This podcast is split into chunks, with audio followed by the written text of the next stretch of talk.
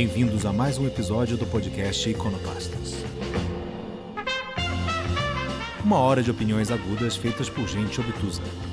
Ideias pretensiosas baseadas em conhecimento altamente duvidoso. Eu sou Júlio Pagani. E eu sou Rodrigo Bueno, destilando ideias no alambique da nossa mediocridade.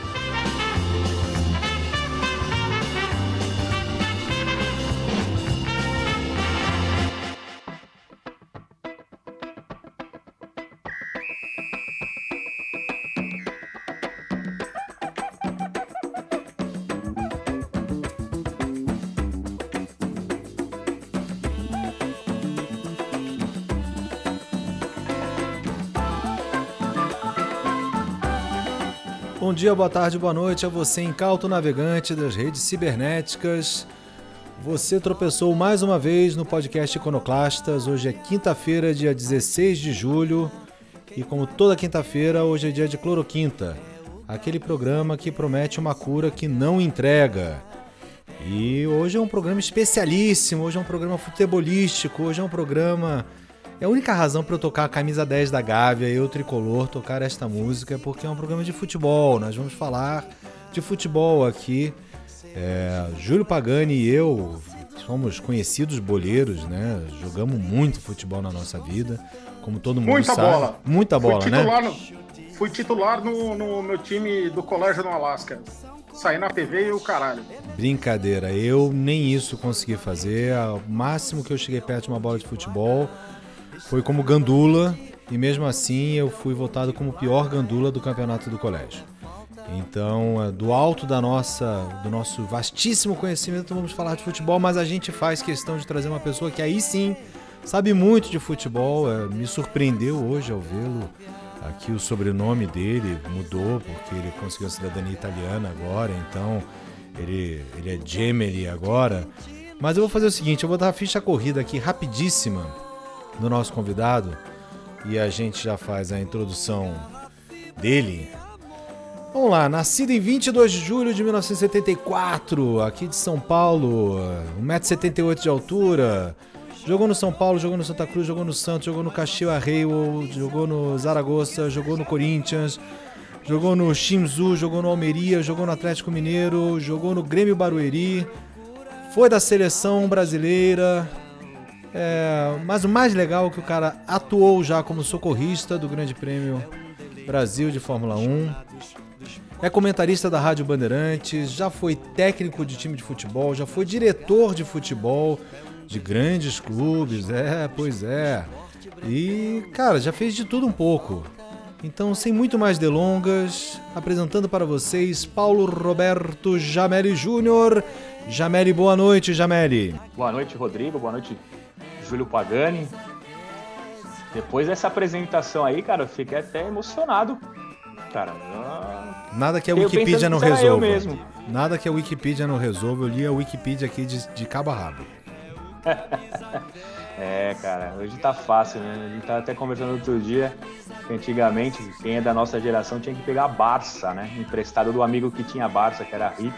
A gente pegava a Barça. Agora, meu, você aperta um botão, tem tudo, né? Tem tudo lá e a gente, como não sabe dizer se a informação é verdadeira ou não, por isso que a gente chama as pessoas, inclusive, pro programa que é pra garantir. É, Feijão, boa noite, Feijão. Tudo bem com você por aí? Boa noite, boa noite. Eu queria falar que eu só tinha a Barça até o J, porque em algum momento acabou o dinheiro dos meus pais e não deu para comprar o resto do, do- do- do- dos, dos volumes da enciclopédia. Então eu nunca pude chegar no Jameli, porque é Paulo Roberto e a edição brasileira é indexada não pelo sobrenome, mas pelo primeiro nome.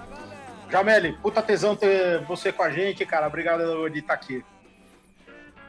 Não, e beleza, ainda bem que o Rodrigo falou feijão, porque, porra, te chamar de Júlio Pagani é duro, cara. Não, não, Feijão, não, não, né? é feijão, velho. É feijão. A única vez que eu fui não chamá-lo sei, né? de Júlio Pagani, me confundi todo, cara. Foi, foi, foi ver até a ordem é judicial pra nome parar com isso. sério pra você, meu. Não é? Dizem isso. Meus pais não, não me chamam de Júlio, velho. Muito bem. Mas é comigo também, cara. A minha mãe também. A minha mãe. A única pessoa que me chama de Paulo Roberto na vida é minha mãe. E quando tem que me dar bronca só. Fala, Paulo Roberto! Tua mãe te chama do, do, do que ali, carinhosamente? Não, quando ela tá pé da vida comigo é Paulo Roberto. Agora, carinhosamente, é Paulinho. Paulinho. Agora, Paulinho. alguma vez no futebol você foi Paulinho, Jameli? Já, já. É até engraçado essa história, porque quem, quem começou a me chamar de Jameli foi o Tele Santana. Porque na época que eu era júnior, tava subindo pro time profissional, tinha três Paulinho. Então, para diferenciar, É. daí ficou o Paulinho, era Paulinho Mococa, que era um que, que- porque o cara era de Mococa, né? Daí tinha o- e tinha outros dois Paulinho. Daí o Tele falou, pô, mas Jameli, meu nome é tão legal, cara, vai ter só você, eu vou começar a te chamar de Jameli. E porra, meu, era o Tele, né? Que ele falava no São Paulo naquela época. Você abaixa a cabeça. é. Tele, como No bom tricolor seguinte, que Paulinho era, tinha morrido, tinha nascido o Jameli. tricolor como ele era, Tele Santana reverenciado por todos, como todos os jogadores do Fluminense sempre foram e sempre serão. Jameli, você viu o Fla-Flu, o último agora e o penúltimo? Vi, vim assistir, tô acompanhando, né? Você não imaginava que o Fluminense fosse dar aquele calor no Flamengo, fala a verdade. Não, me ferrou, cara. Eu aposto de vez em quando, né? Tem umas apostinhas que eu faço. O Fluminense ferrou todas as minhas apostas. Grande Porque assim, eu fazia, eu fazia aposta assim, né? Porque eu tenho, eu entro num site de vez em quando e, e como eu tenho que fazer os relatórios pro Olympique de Marseille, que uma das minhas funções hoje é eu trabalho pro Olympique de Marseille aqui na América do Sul, então eu tenho que ver jogo e fazer relatório, né? Então, então o que que eu faço? Eu vejo o jogo que eu tenho que fazer o relatório, daí eu entro no site de aposta, eu vejo lá é, Roma e, e Internacional de Milão, daí eu aposto. Daí eu vejo, sei lá, Paris Saint-Germain e, e Lyon e não sei o quê. E normalmente os jogos da Europa são de tarde, né? Então eu faço umas apostas combinadas e deixo o jogo do Brasil, que eu tenho mais certeza que vai dar um resultado legal, por último. Então eu vou acompanhando as apostas de tarde e chega à noite, eu vejo o jogo.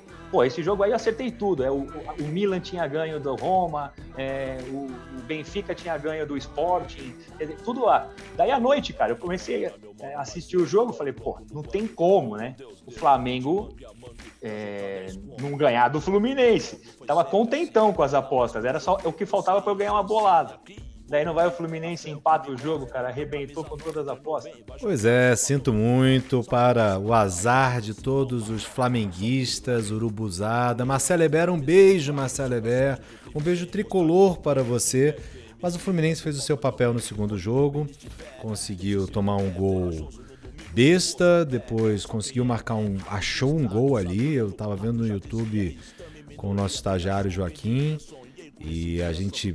Foi muito engraçado porque a gente estava almoçando conversando em família, um bate-papo muito bom e o YouTube ali no fundo. Daqui a pouco eu acho que nós dois ouvimos o narrador começar a falar mais alto e aí imediatamente os dois olharam pra, pra tela. Cara, eu não torço pra futebol, eu não jogo futebol, eu só torço pelo Fluminense. E é uma doença isso.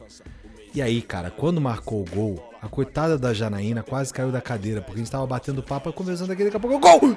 Gol! Gol! Gol! Empatamos! Puta que pariu! Agora vai, vai, vai! Logo depois o Flamengo foi lá e marcou no contra-ataque, porque pra variar o Fluminense deixou tudo aberto lá atrás, e agora ficou difícil pra gente conseguir ser campeão carioca. Mas faz parte. Você já tomou um gol desses assim? Você tinha acabado de marcar o gol, o time tá inteiro naquela pressão lá em cima e o cara mandou uma bola nas costas? Já, já aconteceu várias vezes, né? E fazer um, um gol e na jogada seguinte você tomar o gol. E, pô, não, não dá nem tempo de você comemorar e já toma o gol. Mas isso acontece, né, cara? É, é... Você sabe qual é a Ah, melhor jogo, história que eu conheço dessa? Real, cara. Ah. É pior pra torcida, cara, do que pra quem tá jogando, cara. Ah, cara, eu falo, mas eu, eu, eu quando tava jogando, eu não sofria. eu tenho, eu tá tenho um jogando, que eu acho tá que aí. sofreu, cara. Não sei se vocês vão se lembrar, você como ex-jogador são paulino e Feijão como torcedor são paulino, de um Fluminense São Paulo no Morumbi, que o Rogério Ceni bateu uma falta e marcou o gol. E aí a bola foi pro centro do campo e enquanto o Rogério Ceni estava voltando, o Roger deu- deram a saída e o Roger mandou de cobertura do meio de campo. Vocês se lembram disso? Lembra, foi o único gol de volta que o Rogério Ceni tomou, né? No, no, o único gol eu de volta. Eu estava no Morumbi, eu estava no Morumbi naquele dia, cara. E o Fluminense acho que ganhou aquele jogo no final. Eu lembro, eu lembro desse jogo também. Eu lembro, eu não tava, porque eu tava, eu acho que eu tava na Espanha nessa época aí, eu tava jogando lá, mas a gente assistia, né? E, e foi, foi, foi legal, porque É, é, quando você tá de fora e acontece com os caras, é legal, meu. Ruim quando você tá lá dentro. Mas foi legal, cara, porque depois você vê a cara do Rogério, cara. E, pô, aquela cara de. Não, não, não, deu 30 segundos de ir do, do, do, do auge ao, ao fracasso, né, meu? Mas, como eu falei, é legal quando acontece com os outros, cara. Quando acontece com a gente, não é legal, não.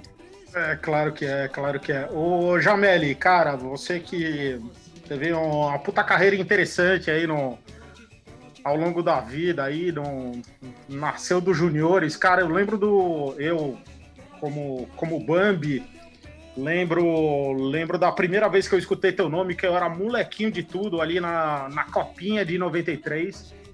Quando você meteu três gols em cima do Corinthians lá naquele 4 a 3 lá. Imagino que você deva lembrar disso daí.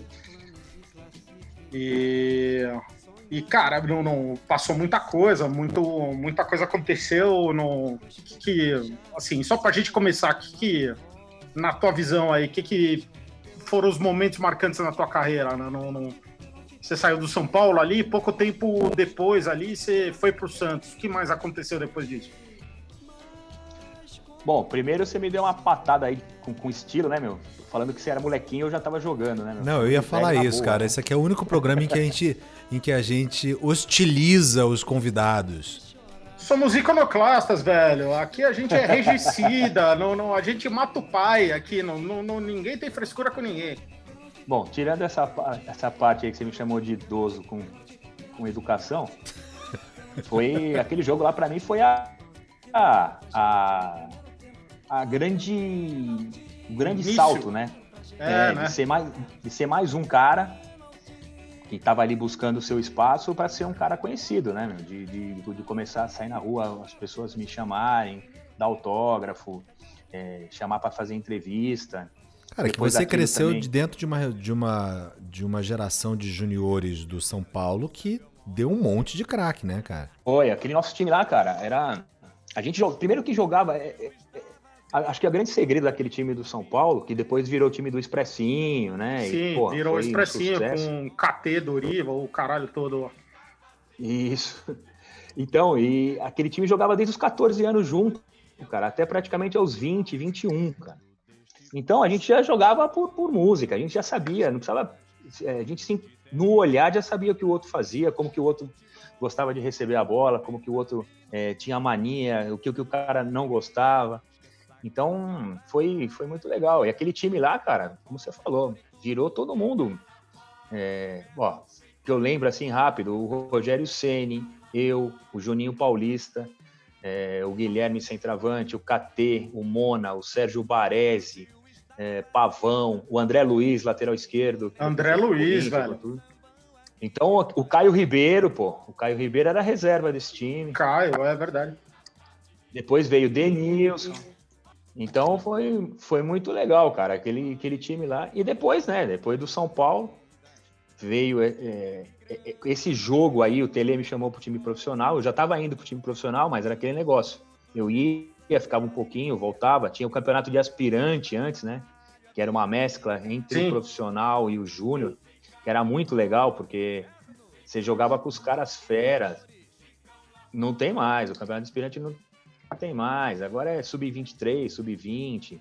É uma frescura agora do caramba que não pode jogar antes do, do, do, jogo principal, porque estraga o campo. Tem coisa da polícia também, que a torcida chega muito cedo, pode dar briga. Enfim, cara, umas coisas que a gente, em vez de evoluir, a gente vai para trás, né, cara? Mas era muito legal, cara.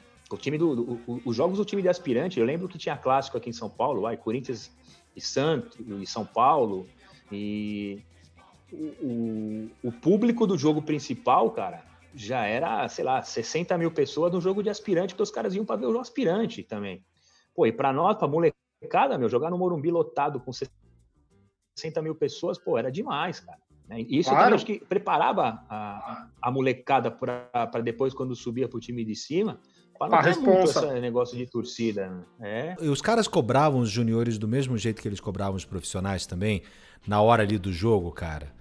Porque eu sempre fiquei com aquela impressão que as turminhas do amendoim ali, qualquer que elas fossem, então, do amendoim, da mexerica, tem aqueles caras que primeiro vão a todos os treinos, né? O cara fica te assistindo já no treino, fica te marcando, fica te enchendo a paciência quando você tá treinando, aquela coisa toda, o que já é chato.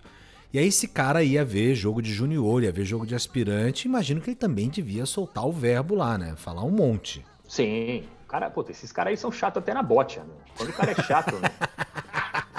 até na bote o cara critica, enche o saco, meu. O cara fala, porra, tem que correr mais. O cara tá jogando bote, meu. O torcedor é fogo, cara.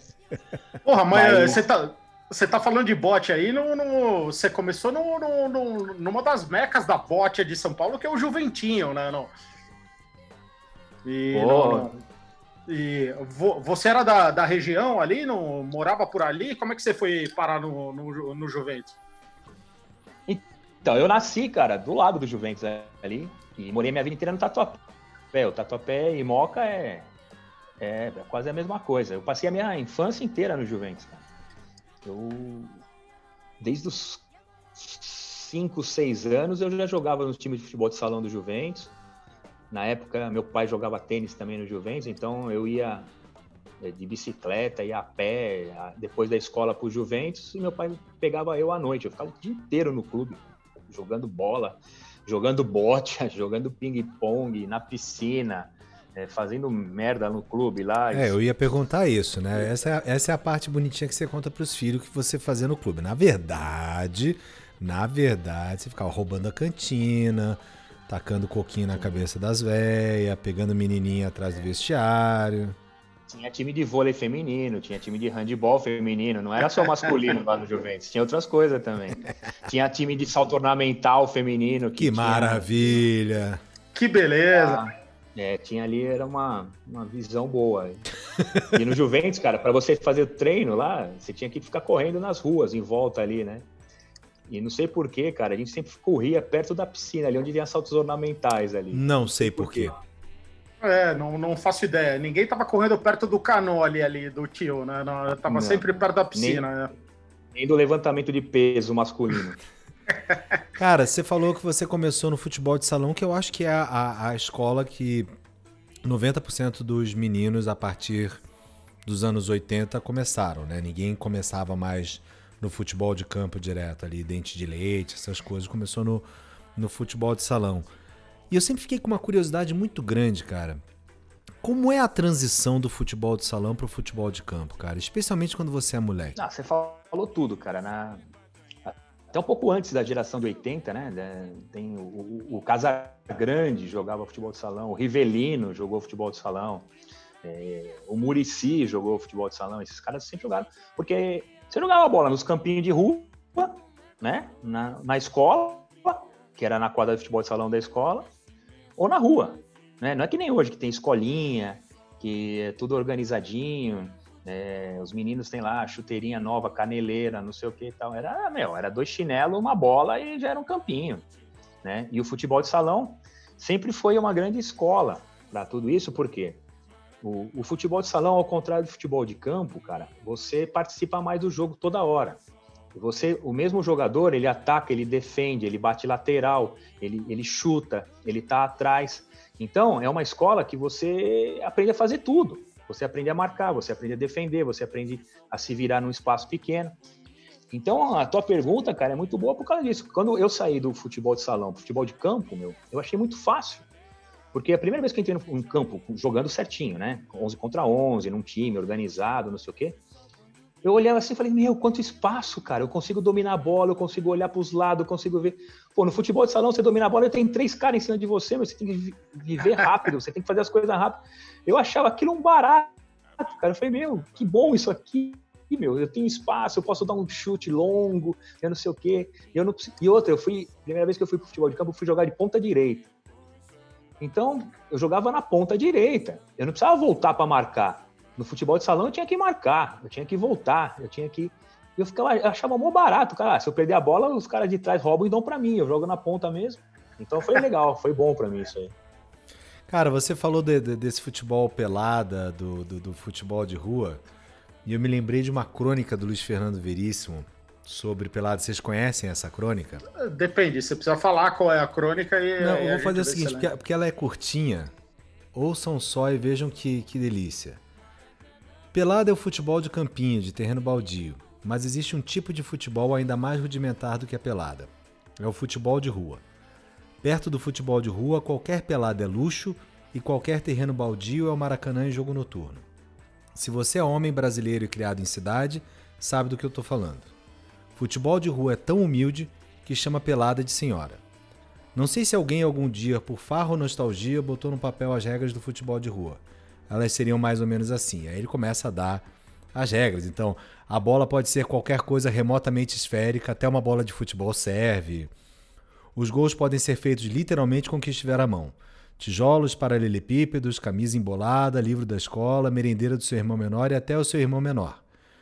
É, quando o jogo é importante, recomenda-se o uso de latas de lixo, cheias, para aguentarem o impacto. O campo pode ser só até o meio-fio, meio-fio calçada, meio-fio calçada rua, calçada do outro lado, e nos clássicos é o quarteirão inteiro. Duração de jogo é até a mãe chamar ou escurecer, o que vier primeiro. Nos jogos noturnos, até alguém da vizinhança ameaçar chamar a polícia. O número de jogadores em cada equipe varia de 1 a 70 para cada lado.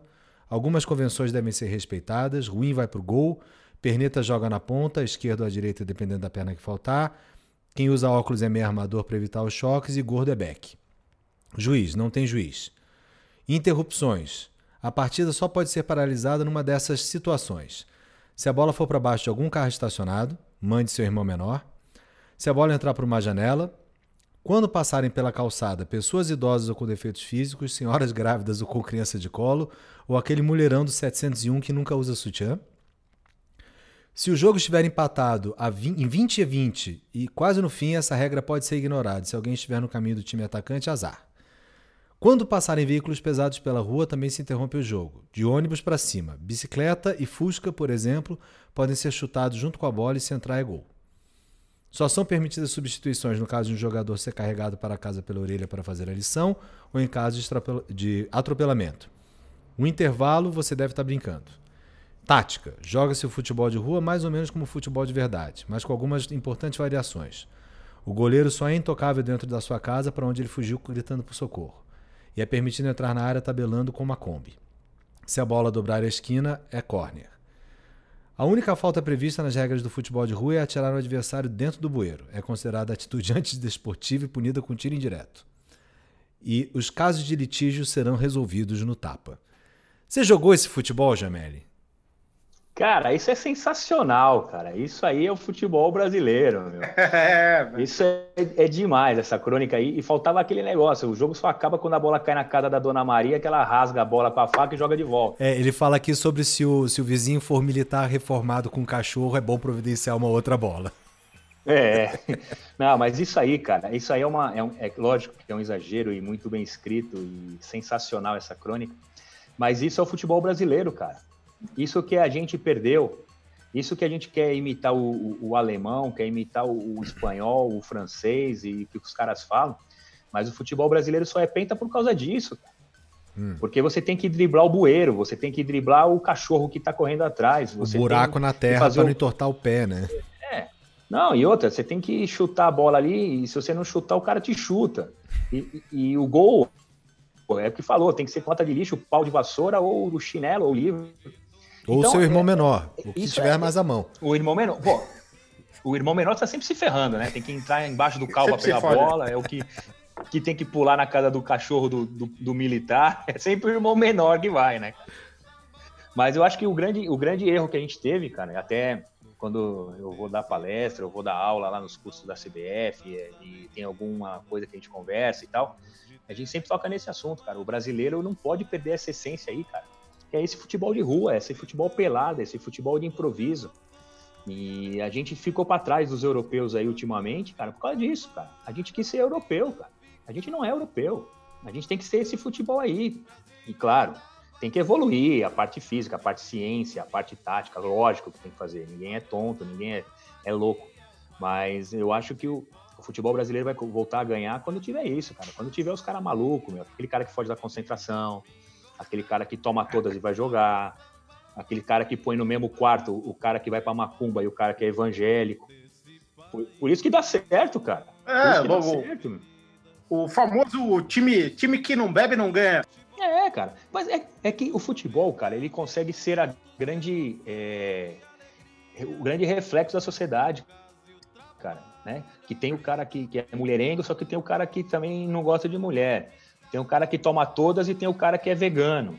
Tem o cara que eu falei, que vai na macumba e tem outro que é cristão, e tem outro que é evangélico, outro que é espírita, outro que é budista.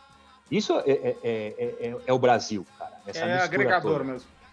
É interessante. É, é, interessante porque é, recentemente eu estava lendo o, o Eduardo Janete da Fonseca, ele tem um livro chamado Trópicos Utópicos. E ele é um baita pensador, economista, um cara é, fala muito bem, escreve melhor ainda. E boa parte da teoria que ele fala no, no Trópicos Utópicos é justamente essa: é dizer que no dia que o Brasil quiser deixar, deixar de querer ser a Alemanha e quiser ser o melhor Brasil que ele pode ser, a coisa tende a engrenar. Porque o nosso maior problema é que a gente fica olhando os demais e querendo ser como eles, e não ser a nossa melhor versão. Então eu concordo com você. Até recentemente, um, um amigo nosso, o Panza, mandou um videozinho pra gente que era a diferença do, da concentração no vestiário, acho que da seleção de 90 e. Não, de 2002 e da seleção de hoje, então numa tá o pessoal ainda batendo bola, tocando samba, conversando, batendo papo na outra, tá todos os caras na frente do espelho, arrumando o cabelinho, passando o mesmo gelzinho que o Cristiano Ronaldo passa. Cara, o futebol ficou meio, meio estéreo, né? Ficou meio chato. Ah, ficou muito regrinha, né? Muito, coxinha, cara. Muita... Tem um vídeo também legal, deve ter na internet fácil, que é a seleção de 82, não, de 86 da Argentina, o vestiário é a mesma coisa, só que é da Argentina. O vestiário da sele, daquela seleção com Maradona da Argentina e o, e o, vestiário da seleção da Argentina na Copa, acho que foi aqui na Copa do Brasil, eu acho. A diferença é que é, cara, né? Eu, eu, eu passei por essa transição porque, se você for ver, o que acontecia na década de 70, o que acontecia na década de 70, 80, não era muito diferente do que acontecia na de 90. Claro, mudou um pouco, era mais regra, mais profissional e tudo mais e tal.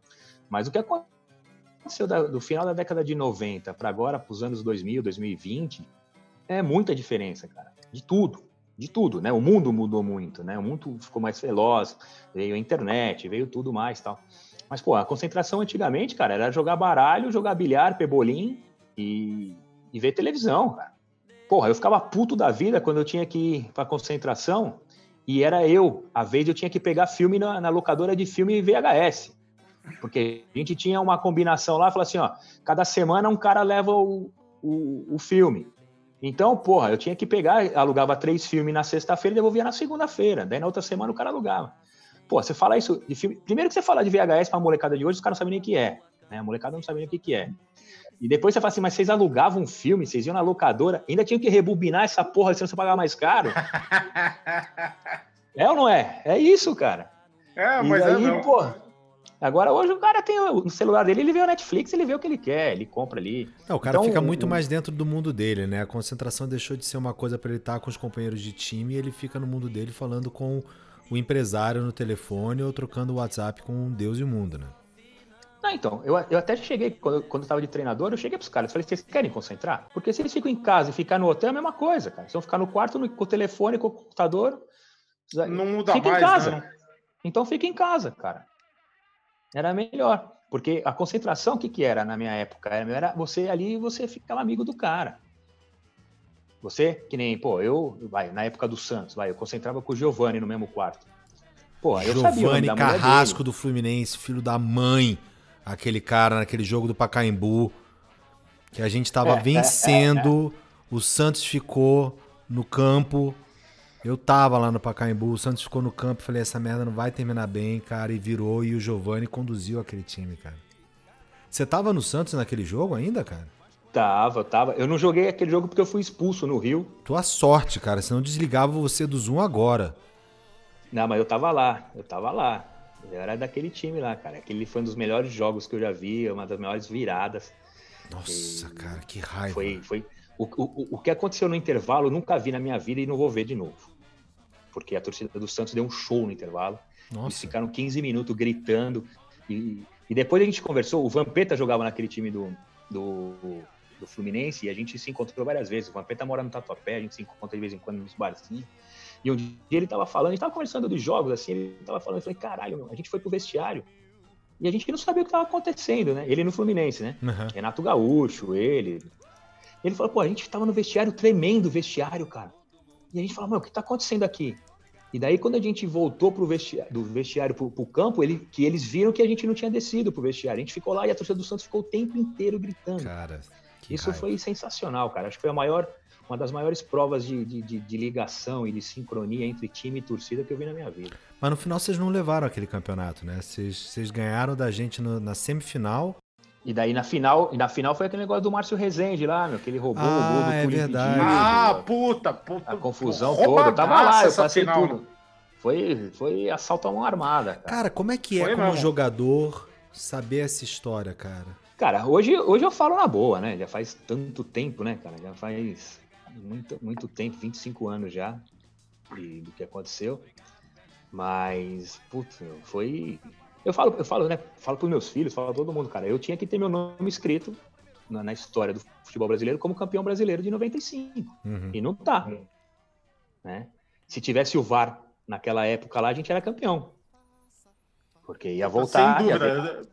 Eu tava revendo, tava revendo os vídeos aí desse, desse jogo aí. Pelo amor de Deus, velho, que garfada absurda. Não, não... Tá uma coisa horrorosa, é ruim de ver, não. Foi, e, e porra, eu, eu, eu percebi que foi aquilo tudo, cara, quando acabou o jogo só. Do, no campo eu não percebi, cara.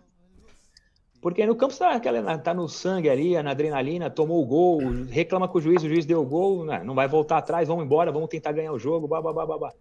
Eu só percebi que o negócio tinha sido feio, cara, porque, porra, meu na pai. TV. É, vocês conheceram meu pai, já, já, já encontraram com ele alguma vez. Aí meu pai é o cara mais calmo do mundo, mais tranquilo do mundo. E a hora que eu desço no vestiário do Pacaembu, depois do jogo, pô, puto da vida, né, meu? Perdemos a final do brasileiro, cara. Desço ali bravo, né? Então, não sei o quê. O meu pai, cara, querendo pular por cima dos guardas para pegar o juiz. No vestiário do Pacaembu, meu. O meu pai nunca ele ia no vestiário, cara. Nunca ele ia no vestiário depois de jogo. E ainda mais para querer bater no juiz, cara. Eu falei, puta, aconteceu alguma coisa séria, cara. Não é normal isso. Daí que eu fui querer saber o que, que aconteceu, o que aconteceu. Daí o, já aí já estava o diretor do Santos, os presidentes, os repórteres mesmo, falando, pô, foi uma sacanagem, roubaram vocês, o time foi roubado, os gols foram. O juiz tinha que, que anular o gol do Túlio, o gol do Camanducaia foi legítimo, não sei o quê, papapá, papapá. Porra, daí que caiu a ficha, cara. Mas até aquele ponto, cara, eu tava mais pé da vida comigo do que com o juiz. Porque eu falei, pô, a gente perdeu e eu não, não pude fazer mais alguma coisa e ser campeão. É, não dava para ajudar. Mas daí a hora que eu vi o Jamelão querendo bater nos PM para pegar o juiz, eu falei, meu Deus do céu, aconteceu Algo aconteceu. Bom, galera, vamos fazer o seguinte, vamos fazer uma, uma primeira pausa aqui. É, o papo ele é tão bom que a gente já está batendo papo aqui há 35 minutos e nem percebe o que a gente está fazendo.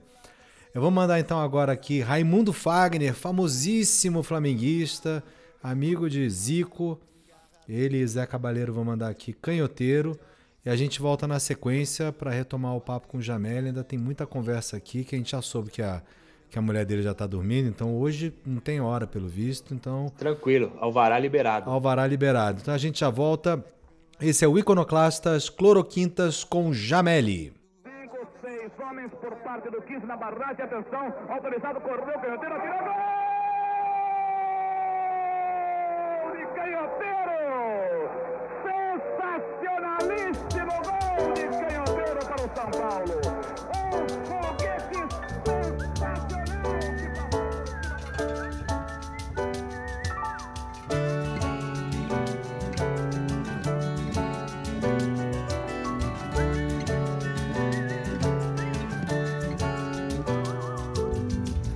anjo torto, um canhoteiro, um São José de Ribamar, um bailarino, um brasileiro, um Paraíba, um Ceará, um pé de ouro, um peladeiro, mata no peito e beija o sol. balão de couro, bola de efeito, mas que perfeito é o futebol. Corre, dispara para gingas, mas um zagueiro vai pro chão. Esse já era, não levanta mais, outros virão. Finta canhota, boa samurai, lá vai a bola, bala de canhão. Seu pé direito é a bomba que distrai, o esquerdo é o coração. Um anjo torto, um canhoteiro, um São José de Ribamar, um bailarino, um brasileiro, um Paraíba, um Ceará, um pé de ouro, um peladeiro, mata no peito e beija o sol. Balão de couro, bola de vento, mas que perfeito é o futebol. Corre, dispara para gingajar, mas o zagueiro vai pro chão. Esse já era, não levanta mais, outros virão.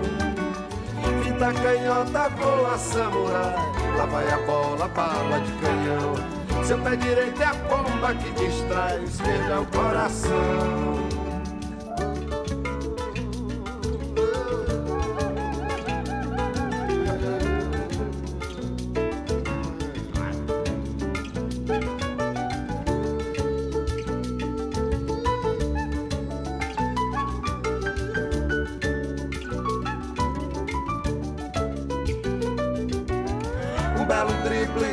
Decide o jogo no grande baile do futebol. Só um artista, um canhoteiro, acende a tarde, inventa o sol.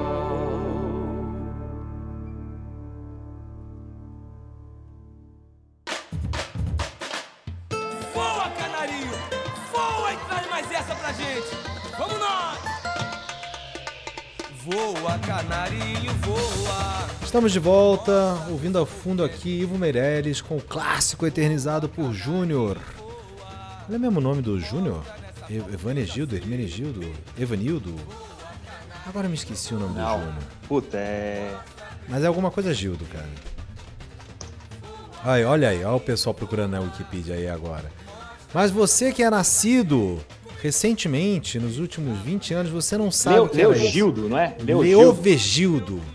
Leovegildo. Leovegildo. Júnior foi lateral esquerdo, meio de campo do Flamengo e da seleção brasileira. E era um sambista também de primeiríssima e compôs essa, essa música para a seleção brasileira de 82. Eu já aproveito aqui, parafraseando Roberto Avalone no pique da pan, rapidinho, rapidinho.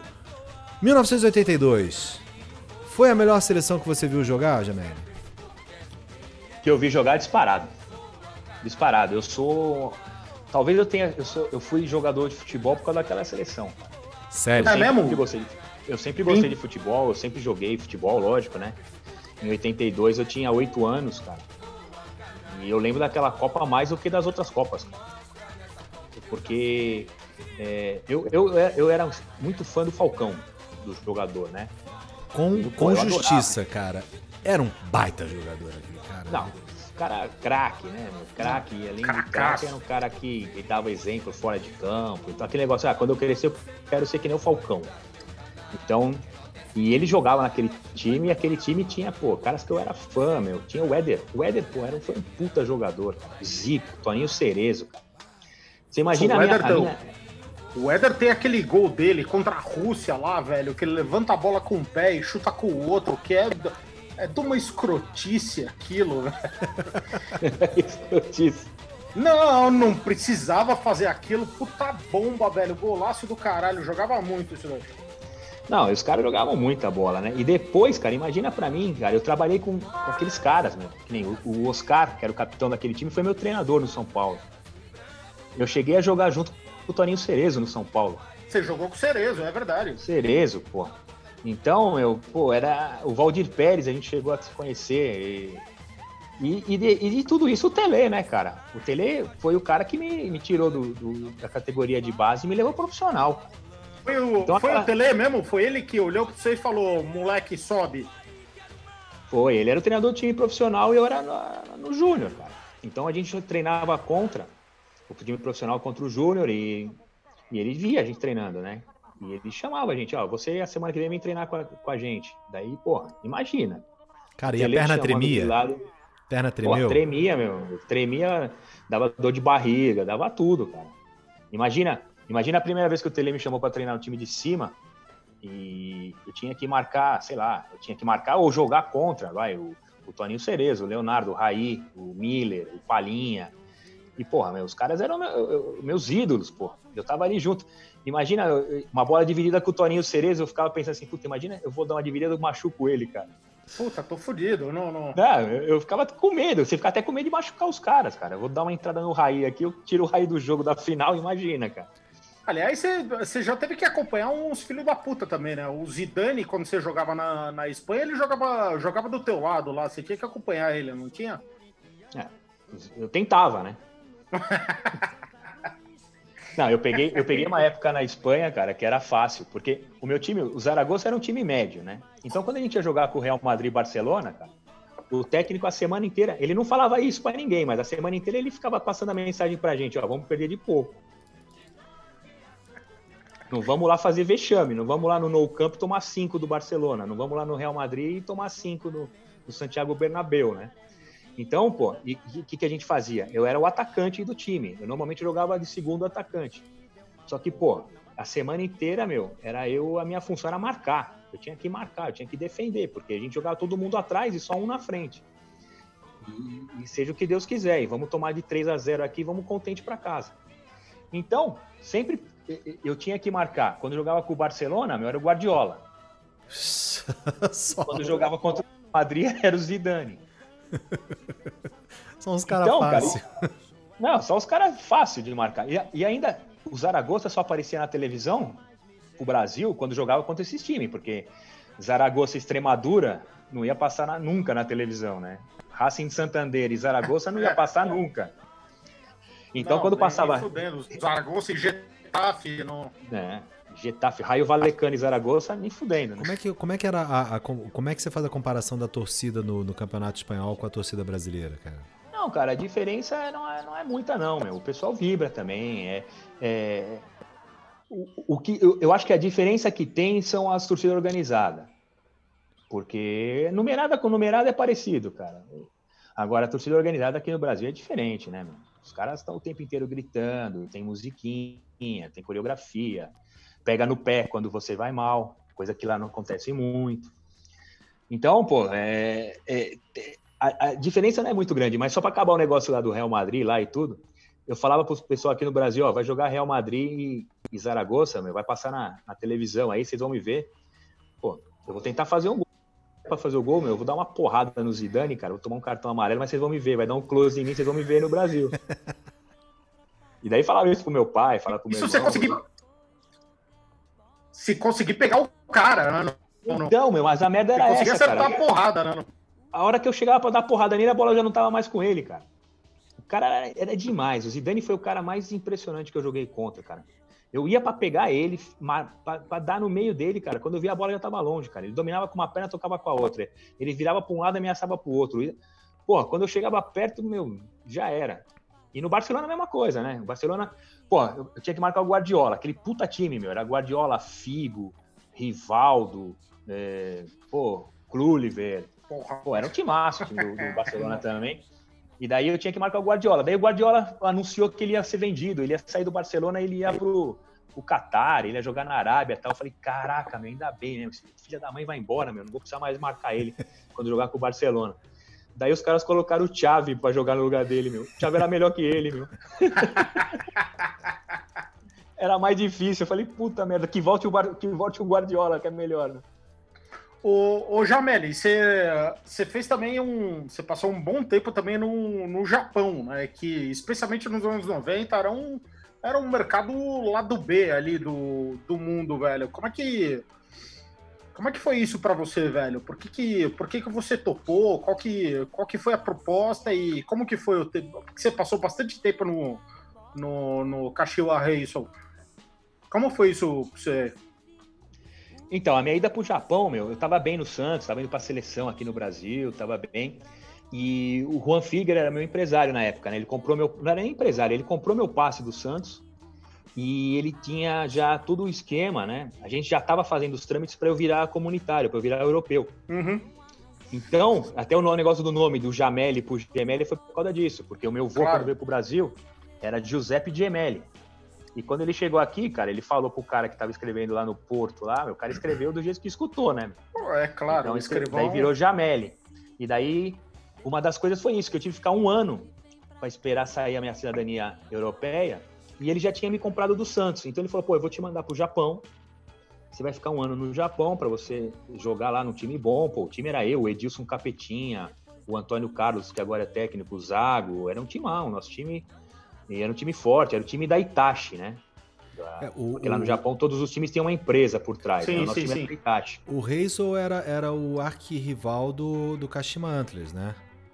Isso, era o Kashima Antlers e o Kashiwa Reisel. Ah, né? E na minha época também tinha o Red Urawas, que era o time da Mitsubishi, que era o que tinha mais dinheiro. Tinha o time do, do- o time do Zico, que era o, o, o Antlers, era do Sumitomo, do banco lá, Uhum. que era também, pô, a puta potência. Então lá no Japão, cara, foi, foi um ano que eu fiquei lá, mas já tinha já uma- um acordo com o Zaragoza e com o Mallorca. Para quando saísse a minha cidadania italiana, eu ir para a Europa, mas para não ocupar uma vaga de estrangeiro. Entrar A vaga de estrangeiro. Então a minha ida pro Japão foi isso. E foi a melhor coisa que aconteceu na minha vida, cara, porque esse um ano que eu tive no Japão deu tudo certo, eu fui, fui muito bem lá. E foi uma, aquela experiência de fora do Brasil. Pô, é diferente você ir pra, pra morar em Portugal e morar na Espanha e morar no Japão, né? sim. Não Então, o primeiro dúvida. impacto que teve, meu, eu já me acostumei, já me adaptei. E depois, quando eu fui pra Espanha, pô, cara, sair do Japão e ir pra Espanha, pra mim era que nem estar no Tatuapé, cara. Não tinha problema. A Espanha era, era o quintal de casa. Você tinha família nessa época? Mulher, filho, essas coisas ou não? Tinha, tinha. Eu fui, minha filha, eu já estava casado, minha filha tinha. Uma tinha três anos e a outra tinha um. E, Um ano e meio. e a família acompanhou ou ficaram Foi- aqui? Não, foi todo mundo, cara. Eu fui um mês antes, daí arrumei tudo lá, casa, tudo, carro, não sei o quê. Fiz umas merda lá, aprendi um pouco de como era viver no Japão. Porque que quando tipo minha de mulher. merda você fez? É, Não, falar pô, das tudo- merda que essa é a parte mais legal, não. Não, essa mas não é, ah, mas não é para maior de 18 anos, não. É merda, mas não é para maior de 18 anos. Pode, Ok. pode falar. Não, cara, uma das, das piores merda que eu fiz lá, cara, foi quando eu cheguei. Imagina, eu chego no Japão, porra, japonês pra mim, eu tinha, eu tava estudando, mas, pô, você estudar japonês aqui, chegar lá e falar é outro papo, né? meu? Bela merda, né? Ah, pra mim, todo mundo era Hiroshi, né, meu? Todo mundo era o mesmo nome, porque. Primeiro, pra decorar o nome dos caras do time, demorei um mês, porque era foda. Né? E os caras tudo parecido ainda, meu, era difícil, meu. Como é que, como é que pede bola num time desse? Imagina, Ah, você tá que- correndo na lateral do campo. o- Como que você pede a bola? Eu, eu, eu gritava, meu. Eu gritava. Qualquer coisa. Ô, coisa japonês! saía, cara. Solta a bola, japonês! Porra! japonês do caralho, toca essa bola. Os caras entendiam, meu. Ah, que nem, só pra você ter uma ideia, no nosso time, porque o meu time que eu joguei, o Careca já tinha jogado lá, o Milha tinha jogado, o Oscar tinha jogado, então tinha muito a cultura de ter brasileiro no time, né? Então, dentro do campo, cara, a gente falava que o- japonês ia perder a bola, a gente falava ladrão. O japonês falava pra gente ladrão, ó o ladrão, ó o ladrão. Porque já tava acostumado, cara. O japonês falava isso. né? Sensacional. Sensacional. Os caras falavam, Jamele Fominha, Jamele Fominha. O japonês falava. Porque ele já estava acostumado, cara. E, e a gente tava. e uma, da- falando da merda lá que eu fiz, cara, eu cheguei lá, né? No primeiro. O Edilson já estava lá, o Antônio Carlos estava lá, mas cada um. Eu ficava com os caras o tempo inteiro. Né? Primeiro que a mão inglesa, né? Sim. Fiz um monte de Sim. merda andando na contramão, cara. Um monte de merda. Os caras me buzinavam, me xingavam, porque eu andava na contramão um monte de vezes, até aprender. E daí, eu tava sozinho na minha casa, né, cara? Então, pô, imagina, eu tava com, com 20, 22, 23 anos eu tava naquela época, 23 anos. Brasileiro, chegou no Japão sozinho, cara. Imagina a organização que era a minha casa. Eu fiquei um mês sozinho lá. né? E daí, na primeira semana, cara, o que, que você tá acostumado? Pô, compra, vai no mercado, compra as coisas, faz comida, não sei o que e tal. E, pô, eu juntei tudo num saco do lixo e meti na porta da minha casa, que nem eu fazia no Brasil. Caraca, meu, dá uma hora, toca, toca a campainha da minha casa, uma japonesinha, cara, de um metro e meio, meu, uma mulher xingando e gritando, esperneando. E, pô, e, e falando tudo, eu não entendia nada do que ela falava, eu liguei pro, pro, pro intérprete na hora, né? Eu falei, meu, vem me ajudar aqui, minha mulher quer me bater aqui, cara. Não sei o que eu fiz. Mas eu fiz alguma merda legal aqui. E a mulher pegou o sacão, imagina aquele sacão de lixo grandão, cheio de coisa, começou no, na garagem da minha casa, começou a abrir o saco de lixo, começou a tirar o lixo. Eita. E começou a colocar, fazer uns montinhos assim. Daí ela fez um montinho que era só lata, um montinho que era papel, um montinho ah. que era ah. resto de comida. E daí ela veio com umas sacolinhas. Daí tinha a sacolinha cor de laranja. E ela começou a colocar todas as latas na sacolinha cor de laranja. E, e, me dando bronca, me dando bronca. E eu desesperado pro intérprete chegar logo, cara. Eu falei, puta, eu vou ser preso aqui, alguma coisa, né? Daí ela começou a me explicar. Daí eu comecei a entender, porque, vai, na segunda-feira, você tinha que botar dentro da sacolinha laranja só o resto de comida. Na terça-feira, na sacolinha azul, só papel. Na quarta-feira, só lata na sacolinha verde. Então, pô, eles tinham essa preocupação naquela época. Isso foi em 97. 97, já tinha essa de reciclagem, cara. E aquela mulher era a responsável pelo lixo no meu quarteirão, de onde eu morava. Olha só. Então ela foi lá me ensinar como que eu tinha que fazer o lixo, cara. Putz, Pô, e foi um negócio que hoje a gente tá, aqui no Brasil hoje a gente melhorou muito, a gente faz isso hoje, mais ou menos. Tem gente que faz, gente que não faz, tudo. Mas pô, eles faziam isso direto lá. E foi uma das merdas que eu fiz, cara, eu não sabia. Fora as outras mais fáceis, né, que era de sempre, né, de você vai no mercado para comprar as coisas, se você vê a figurinha, você compra. Agora, qual que é a diferença do creme de barbear e pasta de dente, cara, se não tem um, desenho? Ferrou, meu, com aquelas. Eu comprava, meu. Eu cansei de escovar os dentes com pasta de creme de barbear, cara. Daí que eu via, falei, caraca, fiz merda de novo. Sabão em pó com sabão que não era em pó. E, bom, isso aí é de menos. Isso aí, pô, mas todo mundo fazia isso, né? Mas aí, Ô, Jamele, não, tem um, um, Mudando, avançando um pouco no tempo aqui.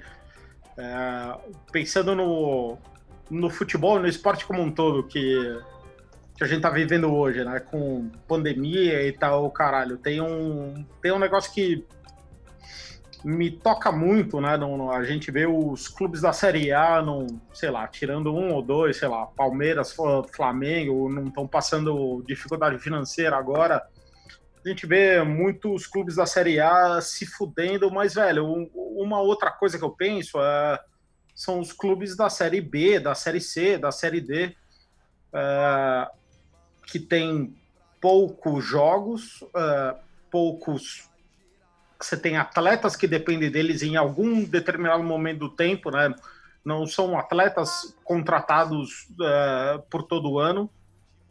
E, cara, isso tudo com a, com a pandemia tá mudando, velho. Não, não, eu vejo uma retração muito grande dos clubes, né? Eu, eu vi o Corinthians fechando categorias de base porque não, não, não consegue bancar, né? Não, não, não, certamente famílias sofrem com isso também. Cara, é, como é que você tá vendo isso? No, no, no, você que você é comentarista, tem seus contatos, né? No, no, no... É mais do que isso, é olheiro, né? Você, você vai atrás desses caras, né? Você sabe da realidade dessa molecada toda, né? Ah, então, primeiro, cara, o, a pandemia foi um desastre para todo mundo, para o mundo inteiro, na economia de todas as áreas e tudo mais, e no esporte não foi diferente. Mas a, o buraco é mais embaixo, cara. Já vem de mais, de, de mais longe, né?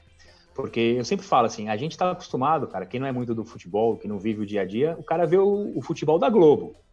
Né? O que, que é o futebol da Globo? É a Champions League, a Copa Libertadores, Campeonato Brasileiro, Campeonato Carioca, Campeonato Paulista da Série A, Pô, isso daí é o futebol da Globo, cara. Copa do Mundo, é, beleza.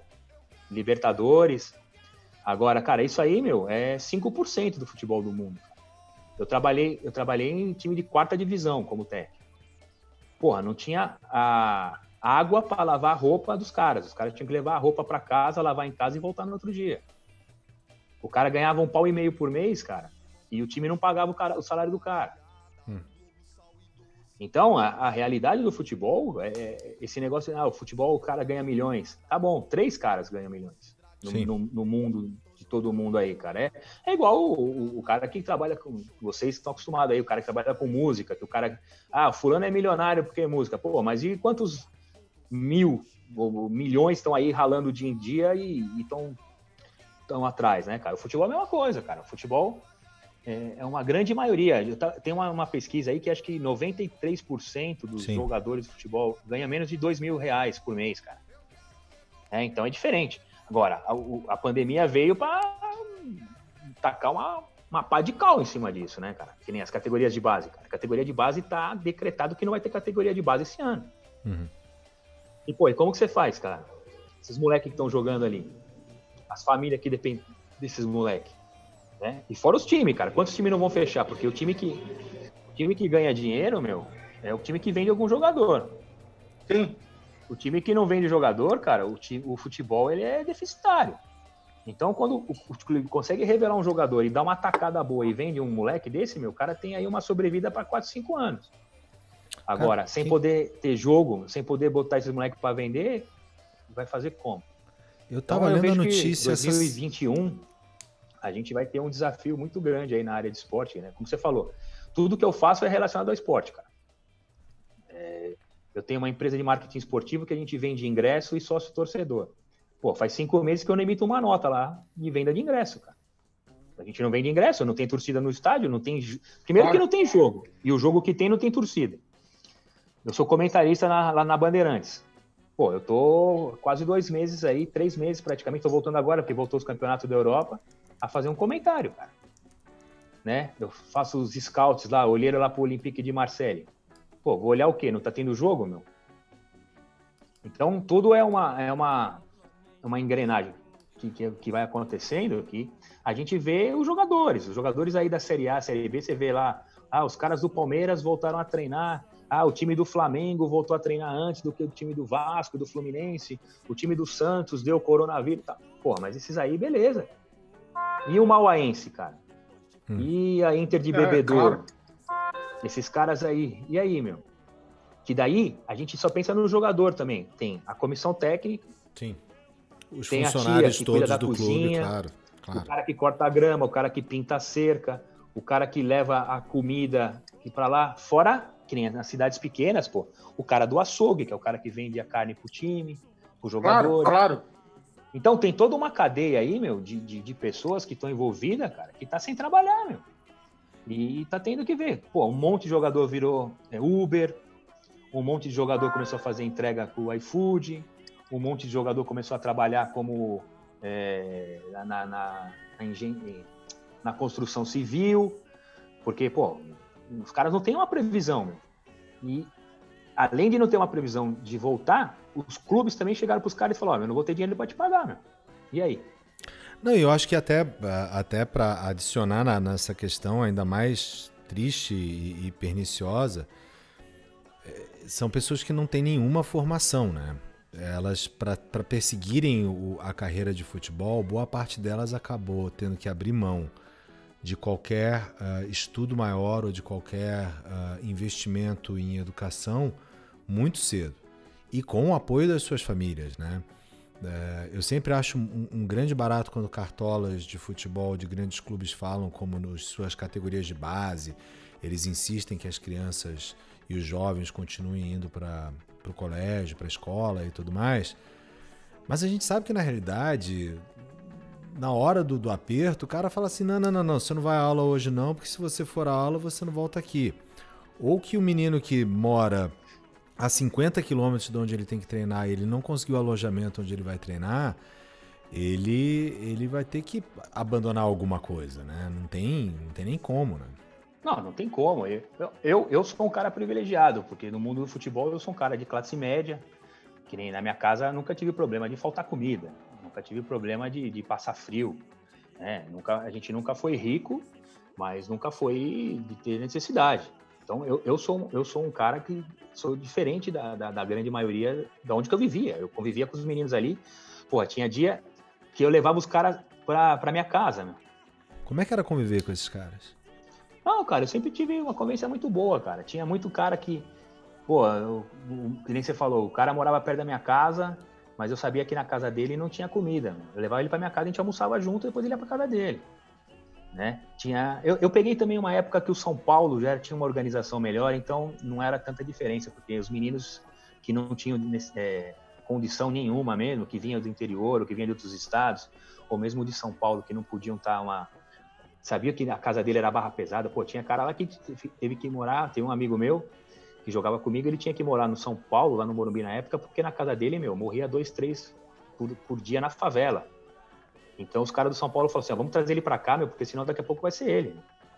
Uhum. Então tinha essa diferença, né, social, pô, gritante, né, meu? E a gente tinha... É, eu, eu sempre tive um, um relacionamento legal, cara, muito legal mesmo com todo mundo, não teve problema e o São Paulo trabalhava não, A minha pergunta não era nem tanto nisso, mas é mais você. É, o, o, futebol, pela própria democracia que ele representa, em termos de que o talento ele, ele nasce igual para todo mundo, né? Que, que, tem ele, obviamente, não é o meu caso do feijão, que temos talento zero.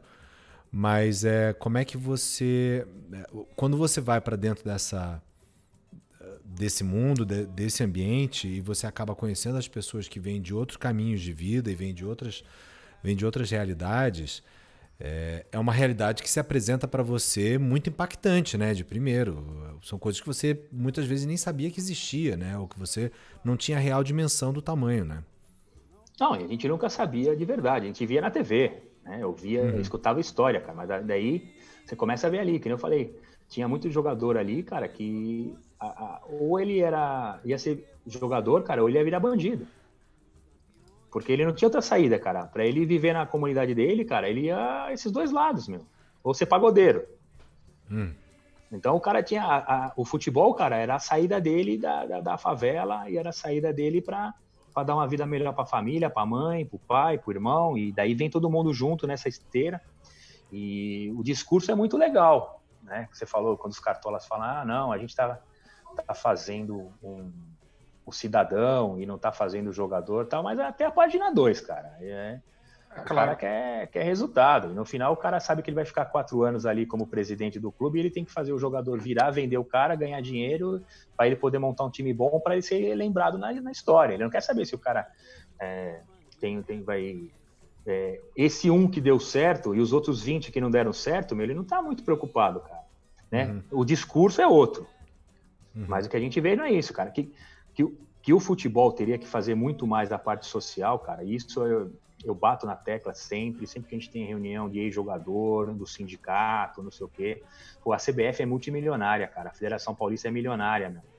Tinha que fazer desses, sei lá, tem uma porcentagem, de cada 100 sai um, desses 99, cara, tinha que sair arquiteto, tinha que sair engenheiro, tinha que sair médico, tinha que sair é, farmacêutico, tinha que sair tudo que for, mas bancado pela federação, cara. Isso, e eles têm grana para isso. Tinha que ser uma coisa mais bem. A Federação Paulista faz um trabalho legal nisso, com vários assistentes sociais. Eu participo de um grupo que tem uns projetos que vão indo. Mas é uma coisa que tinha que ser mais, cara. Hum. Tinha que ser mais, porque o futebol consegue isso, cara. O futebol, ele consegue mexer com um cara que não doa nada.